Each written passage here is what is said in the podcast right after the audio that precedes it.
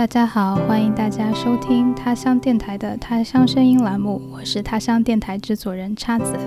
他乡是一个属于女性和非二元性别者的全球社群，我们立志提供让大家自由表达、彼此支持、共同成长的平台。我们的口号是探索广阔的世界，成为更好的自己。这期节目我邀请到了 Sajina Tobel，你会在节目里听到我称她为乔乔，这也是她的一个昵称。乔乔会跟我们分享很多在户外玩的进阶建议，以及很多怎么样把户外玩得更好的心法。在剪辑播客的过程中，我也意识到很多这样的心得在人生这场游戏中也很适用。好，欢迎大家来收听。大家好，我是乔乔，我在他乡论坛上的 ID 是 Sakina Tobo。这个怪怪的 ID 其实是瑞士一座很美的桥。啊，我是一个很喜欢在外面走来走去的人。好，那乔乔现在是居住在加拿大。那在加拿大当然有很多好玩的户外的事情。那先想问一下乔乔，最基本的就 front country 和 back country 有什么区别呢？front country 和 back country 是啊户外的两个名词吧。front country 指的是户外一些有人管的一些地方，然后呢，back country 呢就是。很简单，没有人管。比如说露营的话，front country 有规划好的营地，你需要预定，你开车就可以到达。呃，营地有饮用水的水龙头，有有公共厕所，有些营地甚至还有可以洗热水澡的地方。那 back country 呢的营地基本上开车都不能到，需要你徒步走路或者划船，或者以其他的方式到达这个营地。啊，你的身上要背你需要的所有的装备，还有食物。营地。在大部分情况下，也没有可以直接饮用的水，你需要带净化水的装备。嗯，八开水的营地基本上都没有厕所，啊，可能就是要在野地里解决。没有垃圾桶，带进去生产的垃圾你都要带出来。哦，那没有办法洗澡的话，像你们会啊怎么样处理呢？一个就是很简单，就是忍着。然后另外一个是，如果你有条件的话，比如说你在一个湖或者在一个小溪旁边，呃，露营的话，你可以跳进去游一个泳，把你身上就是那种汗啊、脏脏的东西洗掉。但是基本上不建议你在湖里面用任何的肥皂，就算是设计给露营的呃 camping 的那种肥皂，它可降解，但是在湖水里面还是会有一定的污染。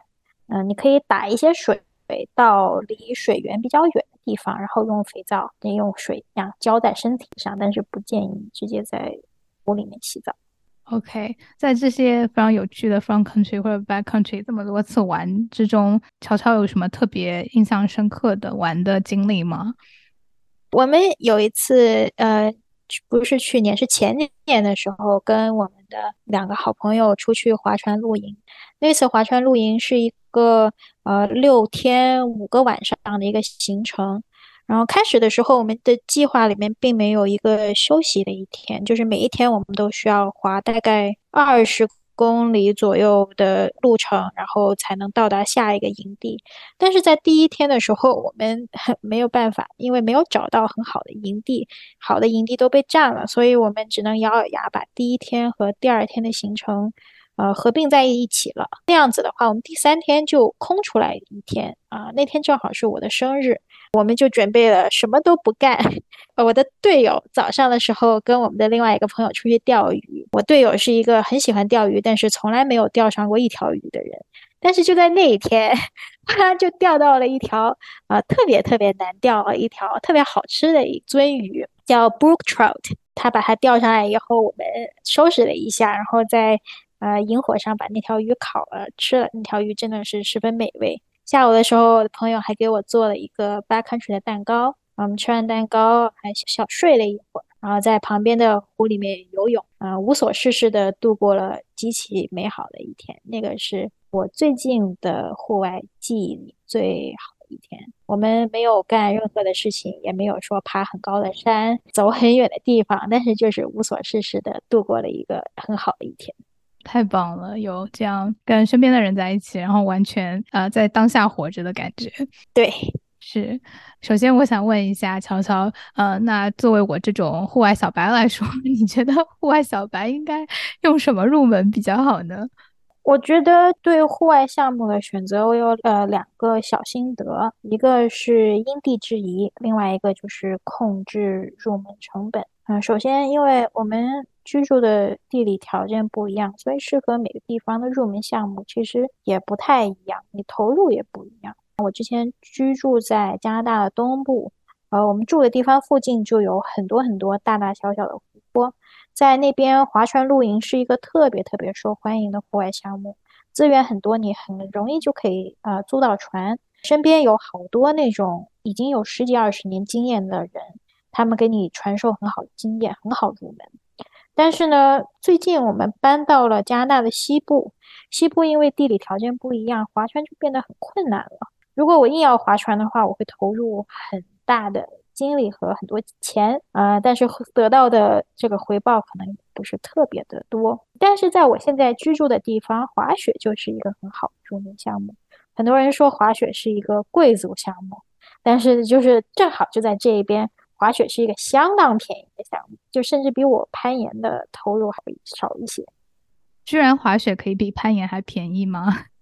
因为如果你是本地人的话，你可以买那种最便宜的滑雪票，你晚上去滑，啊，你不需要付出很多的交通成本，你也不需要住酒店，所以就一年来说四五百块钱就解决了。你攀岩的话，我们一个月的 gym 的费用都要一百多了，所以说就是一个地理的问题。是的，那因地制宜这是第一点，就是找自己附近有的环境，还有大家都在玩什么。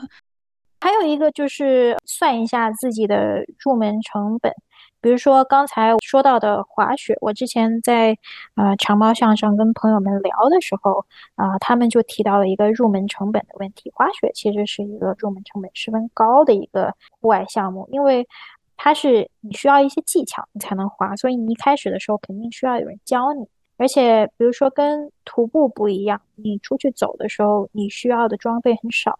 而且可能都是你已经有的东西，比如说运动鞋呀、啊背包啊之类的。但是滑雪的话，我们大多数人都没有滑雪时候需要穿的衣服、鞋子，包括什么护脸啊、手套啊之类，都这些都得买或者租。上课租装备，如果住得远的话，你的交通、酒店什么的加起来入门成本就很高了。这个时候你计算一下你的入门成本，然后看一下，比如说。滑了两下，你可能不喜欢了，你放弃的话，你需要就是扔掉多少东西，然后再来决定想不想玩这个项目。当然，我觉得最便宜、最简单、最适合所有人的项目就是徒步，因为这个大概在什么地方都可以做。你开始的时候，你什么样的装备都不需要穿着你平时穿的衣服和运动鞋，那从身边的小的公园开始，慢慢进阶就好。是的，这是我现在 所在的 level。我现在就是出门走走。那假设说我想玩的更多，玩的更深入一些，应该要怎么样能够提高自己的体力呢？我觉得对于我来说，出去玩，嗯，最重要的其实不是体力，呃，因为我们出去玩的核心就是玩。嗯，在这个基础上，如果我们想走得更远、爬得更高或者看更好的风景的话，我们有一个所谓的里程数或者就是 mileage 的概念。比起锻炼体力，我觉得对自己身体的意识是一个更重要的事情。你积攒你的里程数的时候，会让你。对自己有一个更好的认识。举一个例子吧，比如说我一开始我能走三公里，然后用了一个小时，我喝了一瓶水，吃了一点东西。那你下次，比如说你计划了你要走五公里的时候，你大概就知道我要用一个小时二十分钟，我可能需要比一瓶水多一点的水。然后我这个计划我下一次出去玩。还有就是你玩的越多，你的经验就越多，你积攒的。里程数对你的风险评估，还有你的安全意识都有更好的认知，所以就是从最简单的 front country 的最安全的地方开始，然后慢慢慢慢的积攒，慢慢就会有更好的体力，但是你也对自己有更好的认知，就是要玩的更好。最简单的方法就是你要多玩，要多多出去玩，是。那这里我问一个问题啊，就是你觉得 All Trails 上面大家写的那些时间准吗？因为我从来没有按照那个时间走完过。我也从来没有过，我从来从来没有按照 Ultra 上面的任何时间走完过这个任何的一条路，因为我觉得人嘛，可能对自己的记忆和对自己的认知其实是有一定的偏差的。比如说你走这个 trail 的时候，你可能开始的时候有点 struggle，但是你走完以后，你就会觉得啊，这个刚才好像也没有什么，然后你这个时候你就会在 Ultra 上面评论一下，呃，这个挺简单的这条路线。我也没有用特别多的时间，大概大概就要一个小时，可能已经走了一个半小时了。这个时候，我觉得看户外的书，其实比看比如说 All Trails 或者小红书上面的那种呃十分碎片化的信息要好很多。北美的所有地区都有各种各样专业的人写关于各种户外项目的专业的书籍 Guidebook。这些书可以在你身边的那种户外用品商店能找到。他们不仅是卖装备，他们还会卖地图和书籍，可以让店员给你推荐一下。因为他那里面的书的时间都是作者他一个人走的，而且他这个人比较专业，他会对这个有一个很好的评估。你也不用管他的时间，比如说他走这一个 trail，然后他自己用了三个小时，你自己可能用了。四个小时，那你就知道下一次你要在他给的时间上面加百分之三十。但因为他给的时间都是按他一个人的标准，就是比较准一点，会比互联网上大家逞强的那个时间 会好很多。而且是一个人嘛，就像你说的，你就可以按照他像一个标尺一样，你可以上下增减自己的时间和速度。而且书里面的推荐，我觉得都会比互联网上的要靠谱很多。它会跟互联网上分享出来的信息有什么样的区别呢？首先，呃，互联网网上分享一般已经出现在小红书上的路线，都是人很多的路线。你走到那里就会发现，大家都是因为小红书上的这一篇笔记去那里，就是乌泱乌泱的都是人。看书的话，也不止你一个人会看书，但是他会就是比较系统的给你推荐一些。好玩的路线，而且我因为看书去的有一些地方，竟然就没有什么人 去，可能大家还是依赖互联网会比较多一点吧。比如说到我们说到小红书，或者是说到大家在网上的分享，呃，你会觉得就是大家这种啊，我一定要 走多长的 trail，或者是我一定要做到什么样的程度，这种心态会影响到你出去玩的心态吗？是会完全会，比如说我最近想再入门的项目就是滑雪。我每次看到小红书上大家什么啊一天下蓝道，就会让我觉得啊我怎么这么菜？我滑了已经大概七八次了，我还只能在绿道上面 滑，就会让我觉得对自己可能有一点没信心。但是这个时候我会提醒自己，就是我的初衷就是出来玩嘛。呃，我也不想当运动员，我也没有那么想以一个标准来衡量自己的话，那其实就是一个玩的一个事情啊，可以放弃看小红书上大家有一种那种攀比心态吧，呃，就不要给自己加这种判断标准，就还是以玩为主，对，以玩为主。那你刚刚说的攒里程数，比如说，呃，要知道自己的速度，知道自己喝多少水，知道自己要吃多少东西，啊，知道自己抗风险能力是多少，在你的观察之下，你觉得还有什么会影响到你的身体的状态吗？比如说，作为一个女人，我对我自己身体判断还有一个就是跟我月经有挂钩。我我的体力每个月是有很大的一个波动。嗯，这个时候如果我在不同的时候出去玩，然后观察自己，我其实是会发现，我有些时候就是头脑清醒、四肢有力，有些时候就是不太行。这个是我规划的一个很重要的部分。假设你即使 身体状态不太行，但是你已经在外面玩了，你会出现这种就是玩着玩着就不想玩的状态吗？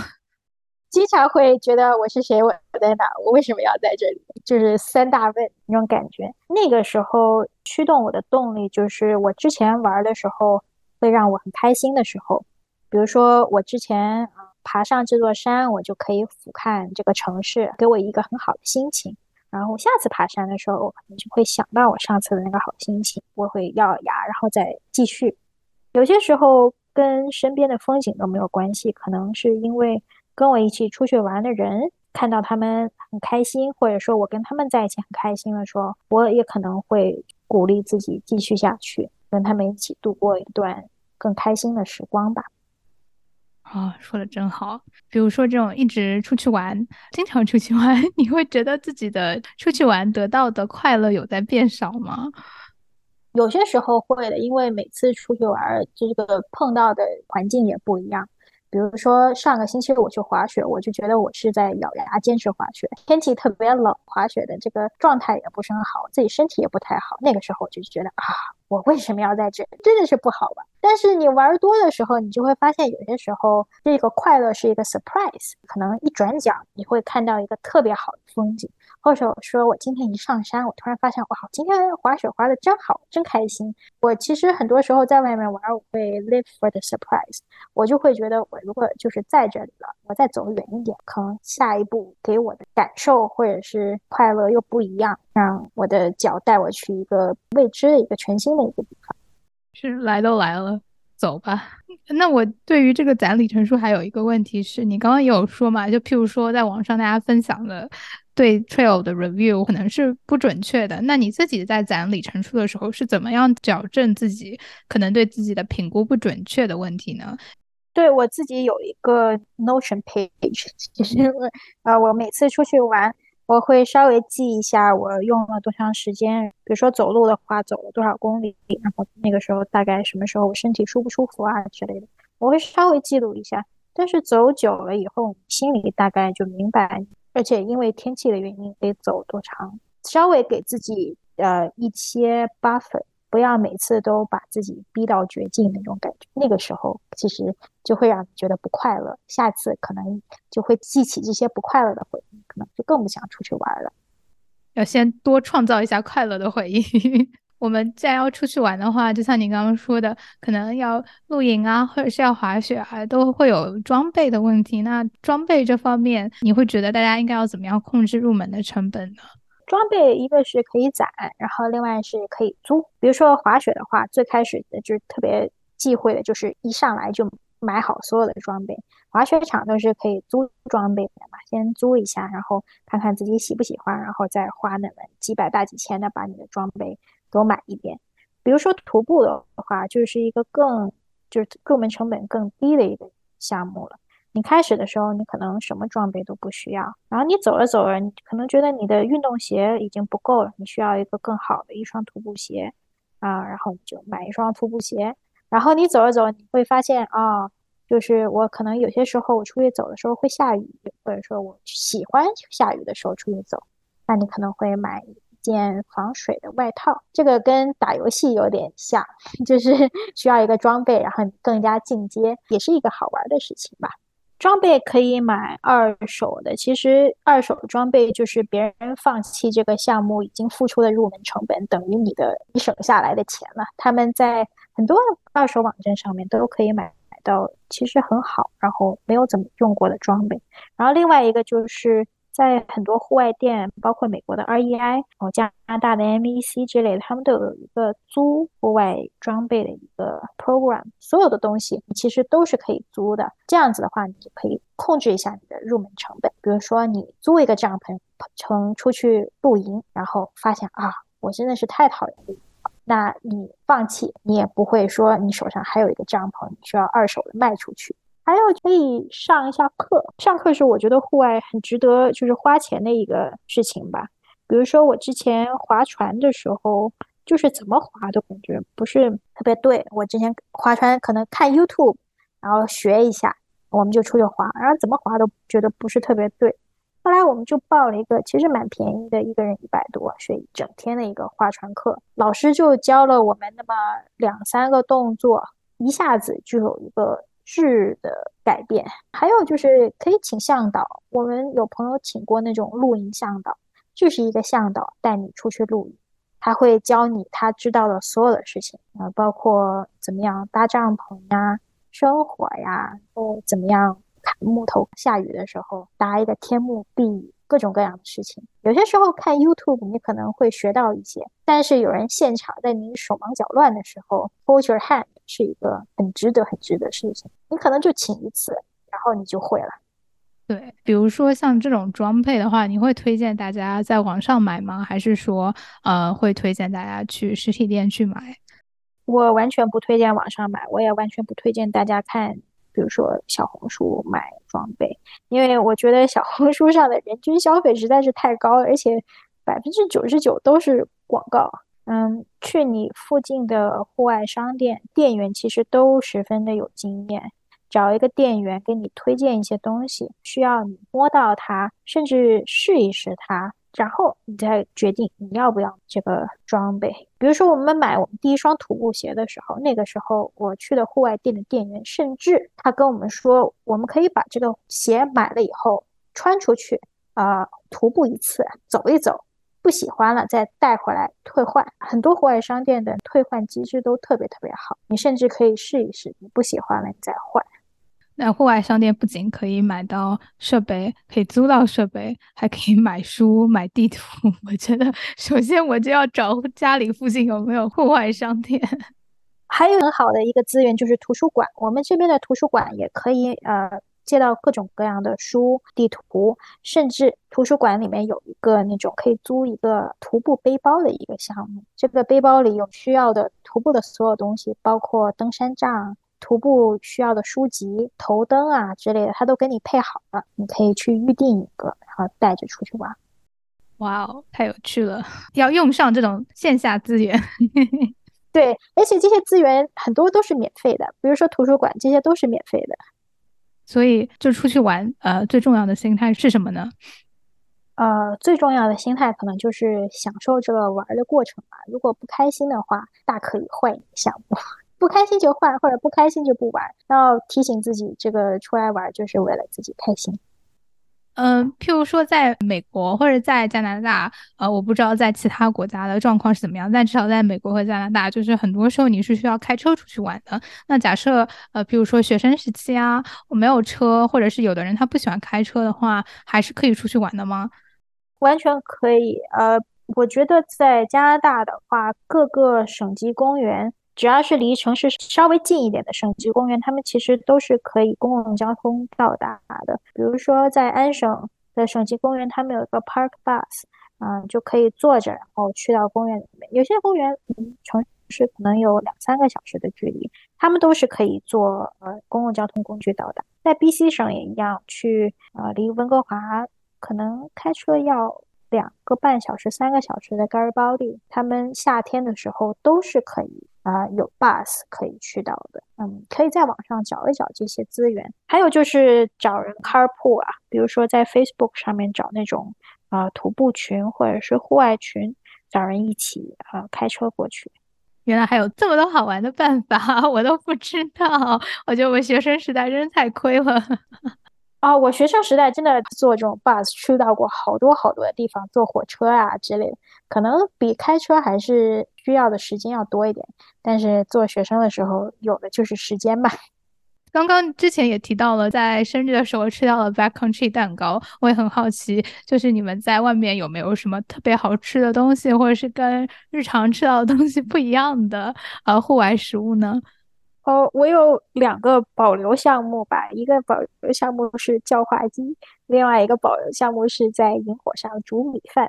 叫化鸡就是呃，买来一只鸡，呃生的鸡，然后在上面抹上盐以后，用干的荷叶泡发了以后，用荷叶包个两三层吧，然后在外面再包上锡纸，在营地上你生一个火以后，把这个一大个锡纸包扔到。火里面烤，大概看情况吧，一个半小时到两个小时左右。打开来，那个鸡已经完全熟了，它是靠荷叶里面的那个水分蒸熟的，所以它就呃很多汁，然后有那种荷叶清香，这个跟家里做的感觉完全不一样。而且可能你在一个呃没有水也没有厕所的地方，竟然可以吃到一整只鸡，就会让你心里也感觉特别的开心。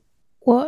有好多问题，这只鸡是怎么带进去的？就是你要把它冻好吗？对，这个叫化鸡其实是我们有一个朋友生日的一个保留项目。他生日是九月底，然后九月底的时候，其实在加拿大已经挺冷的了。把那个鸡冻着，然后带出去的话，就完全不会有就是坏的那个风险。有些时候，如果我们开车开的比较远的话，我们会在旁边再加一点冰，比如说水壶放到冰箱里面冻成一个冰的水壶，然后放在这个鸡旁边，稍微保一下冷。那这个垃圾要怎么带走呢？因为你刚刚不是说过，就是什么带进去就要带出来吗？对，因为做焦化机需要引火嘛，所以说它这个垃圾分三个部分啊，一个是荷叶，一个是鸡骨头，嗯，然后还有一个就是锡纸啊，锡纸是金属，它是不可以烧掉的，所以说我们会稍微的用火燎一下，然后把它那个上面的味道烧掉，然后把它叠起来放到垃圾袋里面。荷叶是可以完全烧掉的，鸡骨头也是不可以烧掉，因为你的引火的那个。温度不够，它不像焚化炉一样可以把骨头烧成灰。如果比如说天气比较热的时候，我们会稍微用火燎一下，把它上面那些味道啊什么的都烧掉以后，再把骨头挑出来放到垃圾袋里面背出去。这个去掉味道也是怕晚上招小动物啊或者招熊之类的。那你刚刚说有两个保留项目，一个是叫花鸡，另外一个是煮米饭。为什么萤火煮米饭成为了你心目中这么美味的食物呢？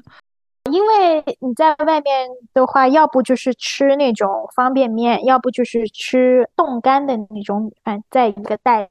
子里面可以在户外店买到，往里面冲了水以后，它就会泡开，饭的那个口感特别的差劲，就是那种软软的。然后有些时候你可能在外面已经玩了三四天了，很累，这个时候你吃上以后，真正的米饭你就会觉得啊，好舒服，好开心。所以呃，引火煮米饭是我作为一个广东人，就是个煲仔饭的衍生吧。而且是我一个比较自豪的一个项目，因为我煮饭基本上不会糊底，这个需要一点点生火的技巧。就是你开始的时候，你需要生一个大一点的火，然后你要把那个饭给煮开，就是把那个水给煮开。水煮开了以后，你就要需要把这个锅移到一个这个火里面，火稍微小一点的地方或者没有火的地方焖一下，焖大概十几二十分钟吧。然后焖完以后，锅 perfect 完美的。米饭如果一直大火煮的话，它肯定会糊了嘛。有一个煮，然后有个焖的过程的话，它就会很好吃，也不会糊底。就如果要做米饭的话，意味着你要背着锅吗？对我们露营的话，还是会背，就是背，比如说一两个锅，或我会背一个那种煎东西的一个盘子，然后那个盘子可以当锅盖用，我就用那个煮米饭。就譬如说像你们出去 backcountry，你会背多重的东西呢？看我那天想多虐自己，或者说看我那天晚上想吃的多好吧。我们划船的话，因为大部分时候都是在划船，而不是在背着东西，所以划船路的时候背的东西会重，大概也要背三四十磅的东西。划船露营一般是两个人分工。一个人背船，然后一个人背剩下的东西。租那种超轻的船，大概就是四十磅左右。然后另外一个人背大概四十磅的东西。四十磅其实可以背好多好多东西了。嗯，你的帐篷啊什么加起来可能就二十磅，然后剩下二十磅都是你的食物。不要背水吗？还是你们的水源有其他的办法？划船露营的话，就完全不需要水源，因为你都是在湖里面划船，湖就是你的水，你只需要一个净水器，你永远都是在水源旁边的，所以这个是你不需要担心的，你只需要带一个净水器，把湖里的水净化一下就可以喝了。不是划船的路线，比如说徒步吧，现在在。徒步的这个圈子里面比较火的概念就是 ultra light，很多人喜欢就是背超轻、特别特别少的东西出去徒步。有些人甚至可以把自己的 base weight 降到大概磅或者十磅以下。他们可以因为这个放弃很多很多的东西，比如说牙刷、枕头。有些人甚至就不会带帐篷出去，他们就在那种露天的情况下。铺一个垫子，然后盖个睡袋就睡觉了。对于我来说的话，我不能放弃我的枕头，我也不能就是想象没有帐篷怎么样 露营。所以我自己的包括水啊什么的，我都要大概背到二十磅左右，大概十公斤的东西吧。是的，那说了这么多关于户外入门的东西，你觉得呃最后有什么想要分享的吗？我想要分享的可能就是那种遇到惊喜的那种心情，鼓励大家多多出去玩，多出去玩，多在外面走，就有更多的惊喜。多出去玩，来都来了，多出去玩吧。对，感谢收听本期节目，欢迎女性和非二元性别的小伙伴们点击 show notes 里的论坛链接，加入社群讨论，和全球的华人女性产生连接，找到志同道合的伙伴。我们在他乡等你。你也可以在各泛用型播客平台、微信公众号以及各大社交媒体平台和我们互动。欢迎你通过 Show Notes 末尾的爱发电和 Patreon 链接支持他乡。我们的他乡艺术家每个月都会向你发去超好看的作品，还可以收到实体礼物。那就到这里啦，我们下期再见，拜拜。